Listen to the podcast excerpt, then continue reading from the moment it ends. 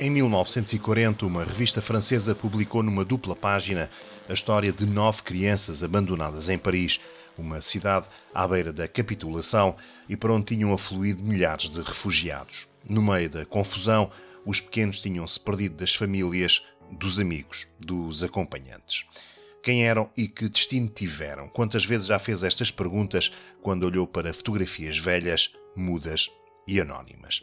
Foi para dar vida àqueles nove retratos que alunos do 12 ano de uma escola da parede empreenderam uma busca internacional em 2019 que, na verdade, ainda não acabou e talvez nunca acabe.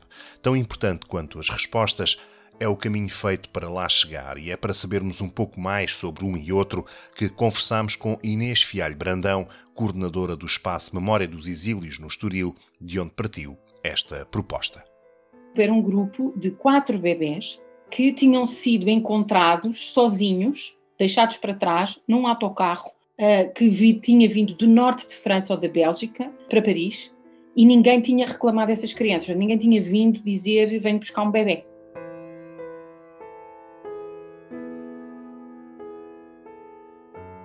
À procura das crianças perdidas durante o Êxodo é o episódio 4 do podcast Portugal 1939-1945. Never surrender. Porque os países que não lutam estão como os outros na guerra.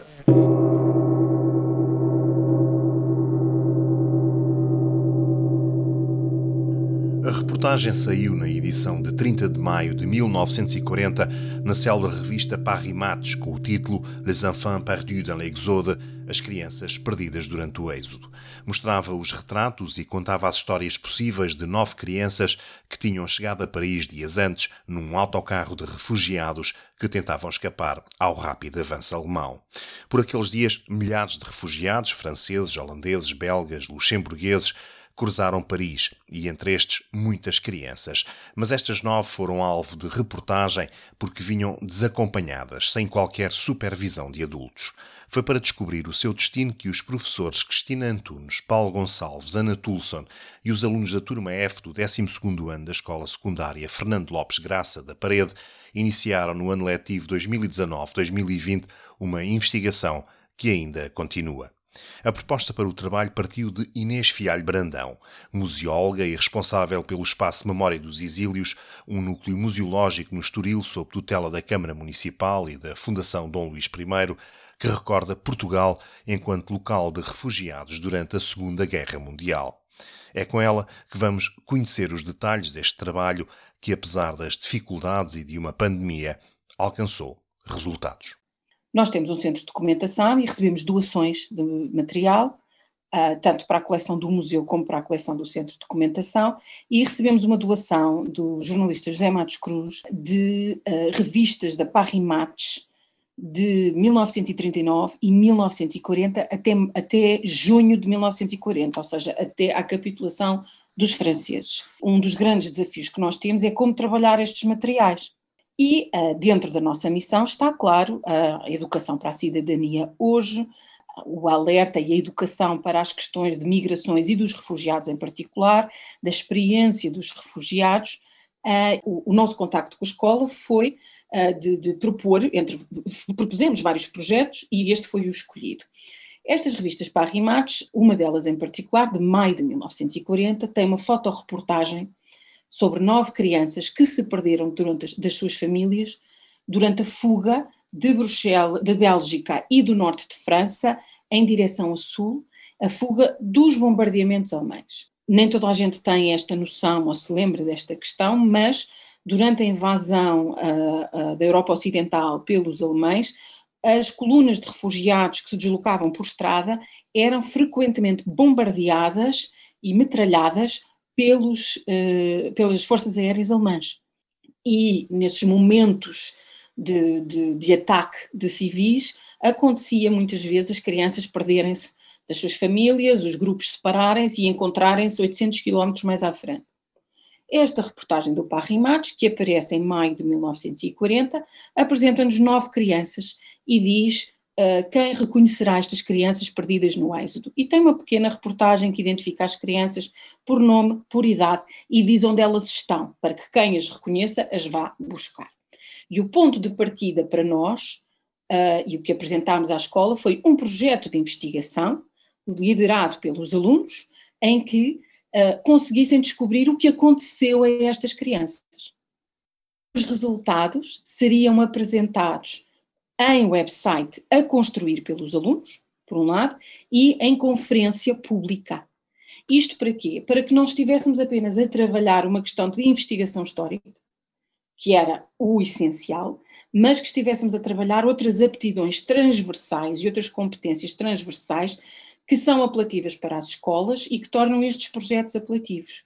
As competências que têm a ver com, um, como é que se diz, a tecnologia de informação, as a construção do website, a seleção de conteúdos para um website, uh, coisas tão, tão simples como o facto das fotografias terem que ter qualidade para estar num website, a adaptação de um trabalho escolar para um conteúdo online disponível a qualquer pessoa em qualquer parte do mundo.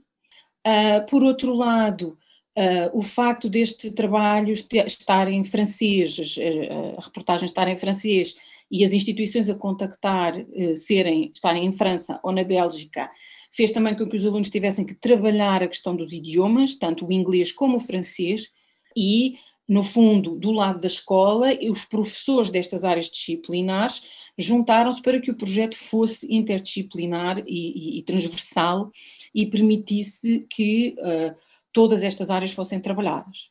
O nosso papel nos exílios foi calendarizar o projeto e depois fazer um acompanhamento científico.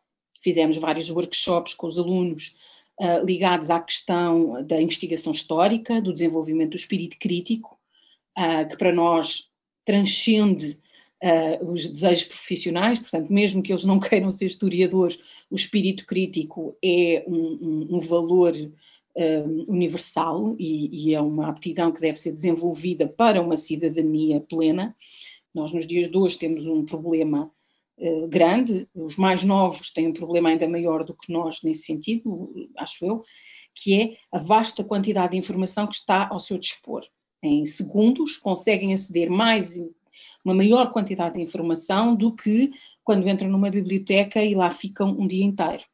E isso quer dizer o quê? Quer dizer que rapidamente toda a informação ganha um peso igual e o que é preciso treinar é a capacidade de fazer a triagem dessa informação. Por um lado, a avaliação da, da informação, a sua veracidade, a sua credibilidade e depois, por outro lado, saber priorizar as fontes de informação e priorizar a, a, a informação que se quer reter e que se quer guardar. E estes, Quantas pessoas e quantos alunos é que tiveram envolvidos nessa? Uh, os alunos na, nesta turma eram à volta de, de 23, e, mas juntavam-se, como tinha a ver com opções, os grupos eram, uh, eram fluidos, portanto não era um grupo gigante. Foram eles que, com os professores que decidiram como é que se dividiam em grupos de trabalho, e alguns trabalharam só as questões tecnológicas, outros fizeram trabalho de investigação, outros fizeram uh, vários, estiveram envolvidos nos várias fases do projeto. Com a pandemia, a conferência pública que tínhamos previsto fazer, que era um dia inteiro, em que cada grupo apresentava a sua investigação e as suas conclusões, foi transformada numa apresentação online, em Zoom, de novo gerida pelos alunos. Nós apenas tratámos da parte de, de, de reservar o canal Zoom uh, para termos um webinar. Um dos, um dos princípios orientadores de um trabalho com pré-adultos, no fundo, com crianças que já têm 18 anos, é, uh, é essa autonomização e esse empoderamento durante o seu período, durante este processo de investigação e de aprendizagem. Que meios de investigação é que eles utilizaram? Que caminhos é que eles seguiram? Um dos, o, um dos primeiros workshops que nós fizemos foi precisamente sobre como é que vamos saber mais. Se nós começamos com crianças que têm um nome, uma idade e uma identificação do local onde estão e mais nada, algumas tinham uma identificação da cidade de onde vinham, o, como é que uh, vamos encontrar essa informação? Começámos imediatamente com a internet, mas, mas o, que é que é, o que é que quer dizer isso, a internet? Vamos, vamos pôr nomes no Google e ver o que é que aparece? E quantos Jean Leroy é que pode haver? E como é que nós sabemos que este é o nosso? Uh, e, e, portanto, fizemos um, um enorme brainstorming uh, em que falámos, claro, de fazer uma pesquisa inicial geral, mas depois olhando para cada criança e para cada apelido, aquelas que tinham uh, comunidades de origem, uh, fazer uma investigação junto dessas comunidades de origem, contactar essas comunidades, contactar as embaixadas dos países envolvidos, uh, contactar as instituições onde elas estavam recolhidas. As crianças estavam divididas em dois grupos, um primeiro grupo de crianças de mais de seis anos, se não me engano, tinha sido recolhida num lar de acolhimento em Paris, e, eh, e isso era, eram crianças, e um deles já era adolescente, que, que, falavam, que sabiam explicar de onde é que vinham, que sabiam o nome dos pais, etc. E, portanto, uh, pensámos que seria mais fácil encontrar informação sobre essas crianças. E depois outro grupo era um grupo de quatro bebés que tinham sido encontrados sozinhos, deixados para trás, num autocarro uh, que vi, tinha vindo do norte de França ou da Bélgica para Paris e ninguém tinha reclamado essas crianças, ninguém tinha vindo dizer venho buscar um bebê, não estava ninguém à espera. E essas crianças foram primeiro reencaminhadas para o hospital Bretonneau, em Paris, que era um hospital pediátrico. E, portanto, foi olhar para o texto que nos dá o Parrimates e, daquele texto, extrair o máximo possível de, eh, de possíveis caminhos de investigação perceber que primeiro temos que abrir o trilho da investigação, tantos caminhos quanto possível, e só depois é que podemos perceber o que é que nos vai dar resultados e o que é que não vai dar. Onde é que eram aquele, aqueles sítios que eram identificados no Parrimatos, por exemplo? Estamos a falar da Bélgica, estamos a falar de França. Que instituições são estas? Estas instituições ainda existem hoje? Portanto, tudo isto foram caminhos seguidos por eles. E, e cada criança, houve alunos que investigaram mais do que uma criança, mas cada criança foi investigada por grupos de dois a três alunos. E que respostas obtiveram? A pandemia levou a que e-mails ficassem sem resposta durante meses. Portanto, o projeto acabou por se estender até para lá do momento em que eles saíram da escola. A apresentação pública foi em agosto e a resposta do Hospital Barreton chegou em setembro. Eles conseguiram encontrar, hum, como é que se diz, obituários de duas das crianças mais velhas, na Bélgica e, portanto, conseguiram perceber uh, que nos dois casos essas crianças tinham regressado às suas comunidades de origem e, portanto, pressupõe-se que foram reunidas com as suas famílias, porque de facto viveram e morreram nas cidades e nas aldeias de onde elas eram identificadas como tendo origem. Desse grupo de crianças mais velhas havia duas irmãs de que não foi possível encontrar informação nenhuma, e o que nós pensamos, e a conclusão é que o Parry Matos se enganou a escrever o nome do sítio de onde elas eram, porque não se conseguiu encontrar nenhum sítio assim, mas encontrava-se alguns sítios com um nome semelhante. Uh, e foram vários os casos em que nós notámos isso. Era, as sílabas eram repetidas, por exemplo, portanto, em vez de ser, vamos imaginar, uh, Musserol, era Musserol. E, e, portanto, isso, uh, quando não se conhece a geografia, pode levar a um, a um beco sem saída em termos de investigação. Com as crianças, o Hospital Bretonneau uh, respondeu ao pedido, já tarde, mas respondeu ao pedido e mandou-nos a digitalização dos seus boletins de entrada. Portanto, de repente, com uma única resposta, abre-se um novo caminho que, e, e o hospital dá pormenores sobre aquelas, uh, aqueles quatro bebés.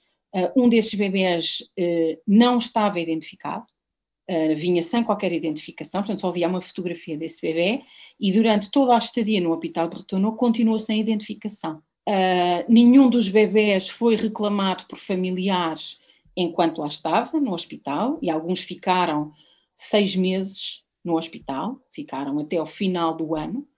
Uh, a maioria dos bebés fez o seu, cumpriu o seu primeiro aniversário no hospital, e a maneira como eles vinham identificados era com papel que dizia o nome e a idade.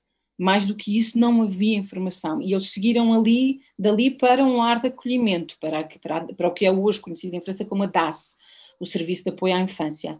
O momento seguinte foi, claro, contactar os arquivos da DAS, mas não houve resposta. Neste momento sou eu o contacto destas instituições e uh, quando há alguma informação, eu então ponho-os em contacto com os alunos que ainda estão interessados para uh, continuar o projeto, ou então atualiza-se diretamente o website. Para nós foi muito interessante quando nós começámos o projeto, porque divulgámos isto em redes sociais e tivemos feedback de pessoas nos Estados Unidos que conheciam aquela revista do Parry Match e que se conheciam perfeitamente aquela reportagem, que dizia, digam-nos quando encontrarem alguma coisa, estamos muito curiosos.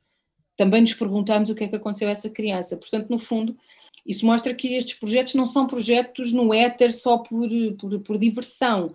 Nós uh, acabamos sempre por nos cruzar com alguém que, que, que tem o mesmo interesse. E, e, e, e esta investigação que estes estudantes desenvolveram foi responder a perguntas que outras pessoas já se colocaram. E como é que o site está dividido? O que é que se pode encontrar no site? O site tem, por um lado, a descrição do projeto, o que é o projeto, os objetivos do projeto, a metodologia de pesquisa e os resultados gerais.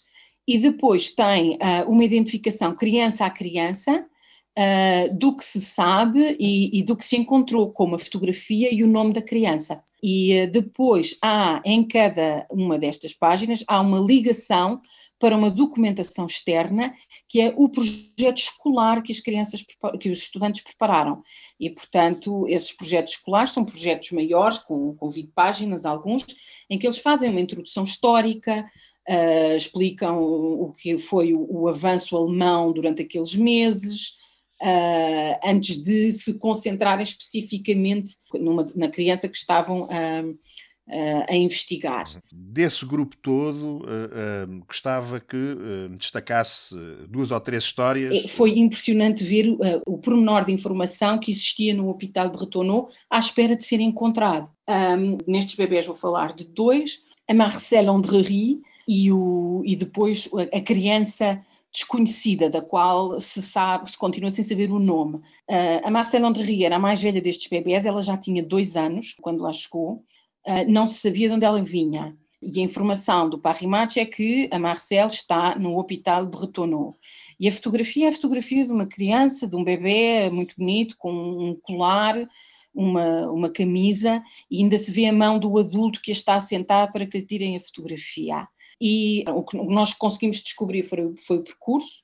As crianças chegaram a, a Paris num autocarro, eh, foram levados para o hospital Bretonneau e depois foram entregues à chamada Maison Maternelle, que era uma, um lar de acolhimento. A informação específica do Hospital Bretonneau disse-nos que eles tinham, que ela tinha, que a Marcel tinha seguido para a casa maternelle e uh, deu mais informação uh, sobre a entrada, a data de entrada, porque nós temos o, a revista do Parrimates, mas não sabíamos quando é que isto tinha ocorrido ao longo de maio. Portanto, o que é que sabemos? Ela entra a 22 de maio de 1940 no Hospital de Retorno para observação e fica lá 13 dias, saindo a 4 de junho de 1940. Foi reencaminhada para o Serviço de Assistência a Crianças. Isto significa que a sua família não a veio buscar enquanto ela estava no hospital. E a verdade é que nós não sabemos se a família alguma vez a foi buscar, se ela foi, se ela conseguiu ser reunida com a família ou se terá sido encaminhada, por exemplo, para a adoção que é uma, que é uma possibilidade. A outra criança é a criança desconhecida, da qual temos a fotografia de um bebê que parece talvez um pouco subnutrido, tem umas orelhas muito grandes, uns olhos muito grandes, e percebe-se que nem não se senta, é, é uma criança que é pegada ao colo. Eh, este bebê foi encontrado no mesmo autocarro das crianças, sabe-se que é admitido também a 22 de maio de 1940, o que se presume é que estas crianças tenham sido localizadas no autocarro a 22 de maio. Uh, aí permaneceu 146 dias, quase cinco meses, saindo a 15 de outubro de 1940. Foi reencaminhado para o Serviço de Assistência a Crianças. Isto significa que a sua família não o veio buscar enquanto esteve no hospital. E, e, temos estes dois, dois, dois, dois polos, de uma certa maneira, uma criança que fica duas semanas e uh, um bebê que fica uh, quase cinco meses naquele hospital. E o, o, o relatório Bretonneau identifica as, aquilo de que cada criança padecia, e no caso deste bebê, ele era o que tinha doenças mais graves, ele tinha difteria, e portanto percebe-se porque é que também o seu internamento foi, uh, foi tão grande. Depois, no grupo das crianças mais. Estas crianças vinham todas no mesmo autocarro ou vinham em no vários? No mesmo autocarro. Os quatro bebês vinham no mesmo autocarro. Uh, o que pode perfeitamente ter acontecido pode ter sido que numa evacuação tenham posto as crianças no autocarro, tenham acordado com alguém ir buscar as crianças quando o autocarro chegasse e que tenha havido depois um desencontro e depois como as tropas avançavam que quem iria buscar as crianças tenha seguido para sul e portanto as crianças ficaram, foram institucionalizadas, ficaram ao cuidado de uma instituição mas de facto nós não conseguimos encontrar em nenhuma destas crianças um nome de um adulto, ou seja, nós encontramos obituários para as crianças mais velhas, mas para estes bebés nós nunca encontramos mais informação nenhuma. Neste momento a informação acabam com os registros do Hospital de Retornou. Portanto, o que isto nos indica de momento é que elas foram provavelmente encaminhadas para a adoção e mudaram-lhes o nome. Assim que encontrarmos uma fonte documental que nos diga o contrário, uh, ficaremos muito contentes por saber que foram reunidos com as suas famílias. Uh, mas, por enquanto, a, a minha interpretação é esta o facto de que não há qualquer fonte arquivística que os localize enquanto crescidos, enquanto adultos. Passamos então aos, aos, aos mais crescidos. Os mais crescidos são cinco, uh, dois deles são duas irmãs, é um par de irmãs, as irmãs Heist.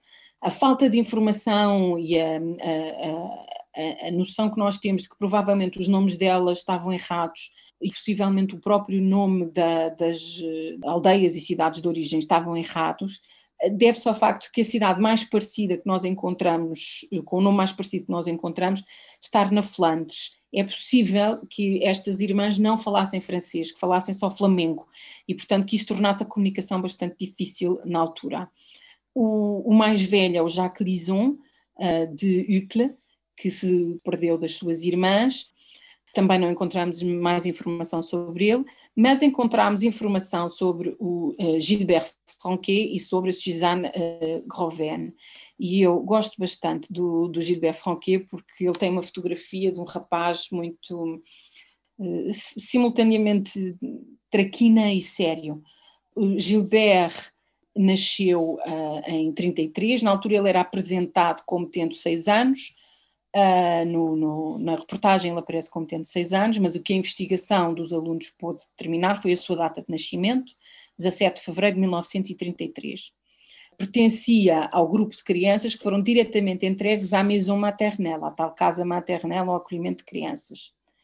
Uh, Gilbert morreu a 21 de fevereiro de 2007 e uh, existe um, um obituário online que permitiu uh, verificar a data de nascimento e o facto de que ele continuou uh, a residir na zona de Montréal-Mé, de onde era originalmente.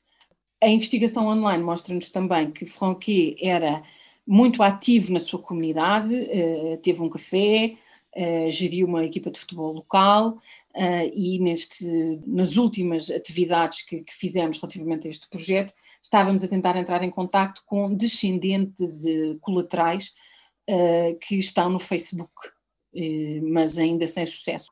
A outra criança é Suzanne Groven, que estava também na maison maternelle. As fotografias que lhes são tiradas a, a, todas estas crianças no Parrimates, as dos bebés são no hospital, as das crianças são na, na casa de acolhimento e uh, Groven uh, tinha uh, nove anos e vinha de Liège, eles dão essa informação, portanto vinha da Bélgica. E uh, Suzanne Groven morreu em outubro de 2018 e os alunos identificam-na como sendo a mesma pela idade e pela localização, pelo facto de ela ter morrido perto de Liège. Mas não houve mais, não houve possibilidade de contacto com descendentes a informação do obituário é, era muito sucinta, ao contrário de, do Gilbert Franquet. Eu acho que para as pessoas que estão habituadas a filmes de Hollywood, estes pequenos avanços na investigação às vezes podem parecer pouco sumarentas, mas aquilo que nós estamos a fazer em termos de investigação é restituir esta memória destas pessoas. Estas crianças deixam de ser umas crianças numa página dupla do Parrimates e passam a ser pessoas que tiveram vidas eh, construíram suas famílias, uh, fizeram, puderam fazer as suas escolhas para a vida que queriam viver.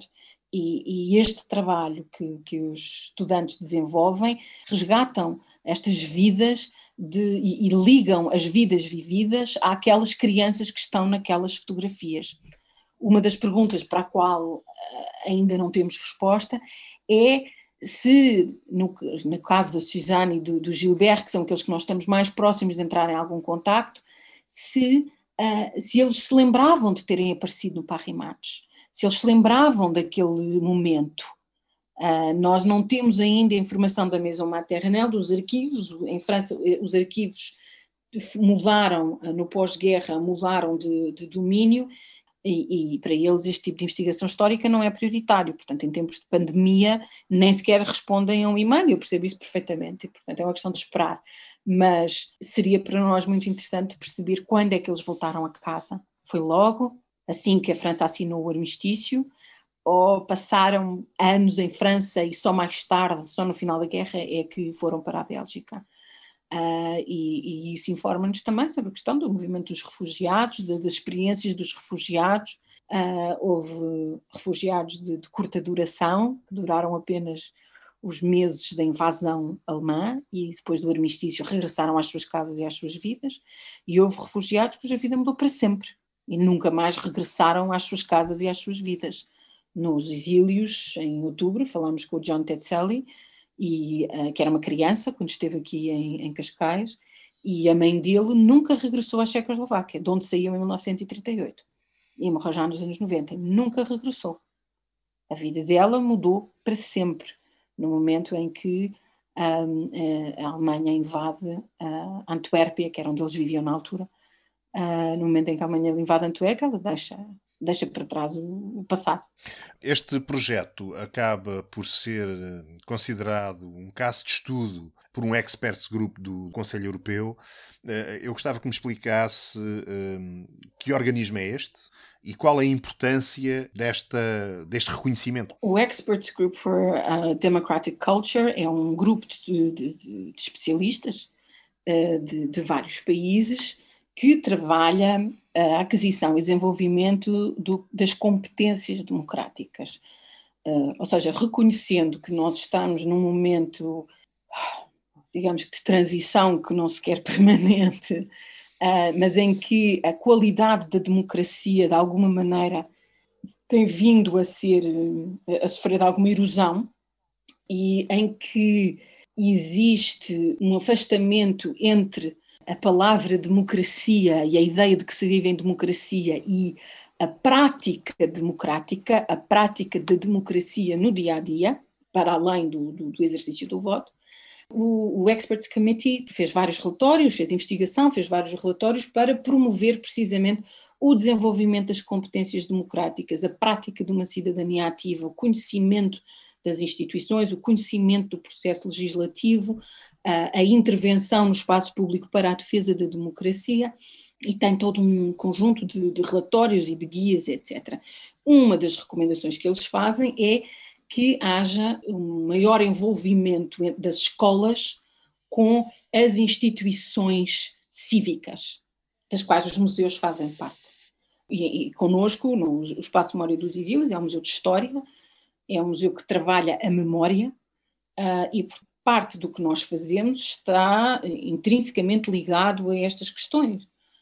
A nossa filosofia, de, no que diz respeito ao trabalho com as escolas, é que o trabalho tem que, para ter frutos, para ser um trabalho consistente, para ser um trabalho de qualidade, tem que ser um trabalho de continuidade. Não se pode resumir a, a ida à escola ou à vinda da escola ao museu, picar o ponto, levar o carimbo e depois sair nós achamos que esse tipo de experiência acaba por uh, produzir resultados muito limitados no, no, ao longo do tempo. É uma experiência emocional, mas que depois não, não, não permite o trabalho das questões de fundo. Ficamos apenas na experiência emocional, emotiva do que foi, do que é, do que é ser-se refugiado, do que é fugir-se. Este tipo de projeto é, insere-se perfeitamente na, nessa na, na, descrição do que, do que é a cooperação ideal entre um museu e uma, uma escola, um projeto de continuidade, um projeto uh, do século XXI, portanto, que recorre não só às práticas tradicionais de, de, pensamento crítico, mas também aos meios que temos ao nosso dispor para trabalhar essas competências de pensamento crítico. Trabalha a questão da informação, da avaliação da informação, da triagem, não é, não, não é tanto pela temática, A temática é importante, mas não é a temática que leva a que este projeto seja um, um, um bom estudo de caso, é a metodologia desenvolvida.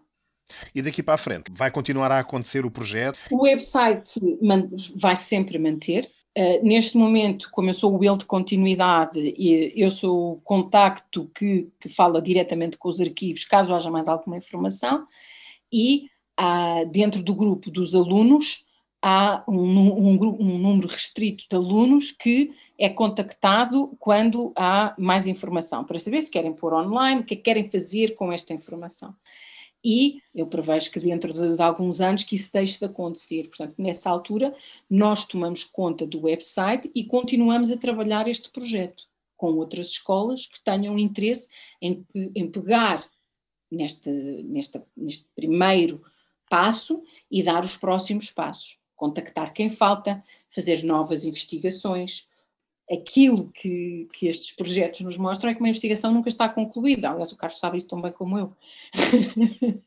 uma, uma investigação uh, leva-nos tão longe quanto as fontes documentais o permitem neste momento. E um, eh, o nosso papel é não só manter o, o website a funcionar uh, com esta informação, é também a partir deste website melhorá-lo. Uh, vamos imaginar que temos uma escola eh, de, que trabalhe com uma turma de inglês. Podemos olhar para a tradução destes materiais para inglês e tornar os conteúdos mais acessíveis, por exemplo. Uh, e continuamos a desenvolver parcerias de continuidade com as escolas, tanto nestas áreas de, de fontes primárias da época, como noutro tipo de áreas. Nós trabalhamos muito os boletins de alojamento, que estão no Arquivo Histórico de Cascais, trabalhamos muito a informação que está nesses boletins de alojamento com as escolas, de maneira a que os, os estudantes a investigação biográfica, mas, por exemplo, a fazer tratamento de dados. E saibam construir um quadro Excel. E saibam uh, de um quadro Excel extrair uh, informação uh, macro. quantas pessoas de que países é que ficaram neste hotel, quais foram os anos com mais hóspedes, Uh, porque é que a partir de 1942 deixaram de aparecer franceses e belgas e passaram a aparecer mais americanos, etc. E, uh, e no fundo, uh, treinar de novo o olhar crítico e o espírito crítico a partir das fontes primárias. Agradeço a disponibilidade de Inês Fialho Brandão. Sobre o espaço Memória dos Exílios e o trabalho que realiza, voltaremos certamente a falar num outro podcast. A ligação ao site do projeto destes estudantes é https dois pontos, barra, barra, projeto 12f.wixsite.com barra humanidades 12f. Esta ligação está também disponível no portal deste podcast em www.portugal1939-1945.org para partilhar histórias relacionadas com Portugal durante o período da Segunda Guerra Mundial, pode utilizar a página de contactos do nosso site ou enviar um e-mail para 1939 portugal 1945@gmail.com. Obrigado pela divulgação que têm feito e pelos comentários na nossa página de Facebook, no Twitter e nas diversas plataformas onde nos ouve. A música é Parting of the Ways, Part 2 de Kevin MacLeod e pode ser encontrada no portal filmmusic.io. O grafismo do podcast foi burilado pela Joana Macedo. Para terminarmos esta edição do podcast Portugal 1939 1945, recuperamos uma memória da autobiografia de George Roney, um refugiado que cruzou a França e conseguiu chegar a Portugal em 1940. A passagem encontra-se no livro Too Shall Pass Away e está traduzida numa brochura da autoria de Margarida Magalhães Ramalho, Vilar Formoso, Fronteira da Paz. Ronnie e a família escaparam da Bélgica e, durante o caminho, testemunharam o movimento de massas que tentava escapar aos alemães. Aquilo que viu está resumido num parágrafo que mostra bem a confusão que se vivia. E passo a citar. Muitas levavam com elas alguns fragmentos comoventes do que tinham sido as suas vidas até aí. Uma guitarra, uma gaiola, um relógio de cuco ou fotografias de família em molduras de madeira. Durante dias carregavam essas lembranças. Depois tinham de as abandonar. E lá ficavam esses pertences ao longo das estradas, como pequenas ilhas que os carros e os outros veículos tinham de contornar. Fim de citação. Obrigado por me escutar.